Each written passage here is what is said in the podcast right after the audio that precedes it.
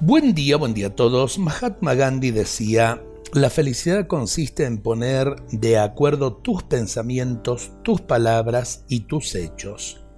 Cuando tu pensar, tu hablar y tu actuar están en armonía, experimentas lo que significa ser feliz. La felicidad, en definitiva, es coherencia.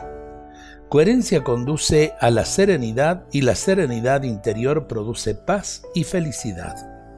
Por el contrario, la disociación o enfrentamiento entre pensamiento, palabra y obra es causa de malestar y de nerviosismo esquizofrénico.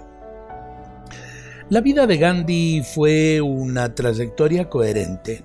Su paz y felicidad interiores lograron, con la no violencia, metas difíciles de conseguir. Sus pensamientos, palabras y obras se encaminaron con tenacidad hacia un gran objetivo, alcanzar por medios pacíficos la independencia de la India del imperio británico y lo consiguió. Nada hay tan convincente y eficaz como una vida coherente, y la vida de Gandhi lo fue. Su conducta pacífica que arrancaba de un pensar y de un decir pacíficos, consiguió lo que parecía imposible si no era por métodos violentos o de guerra.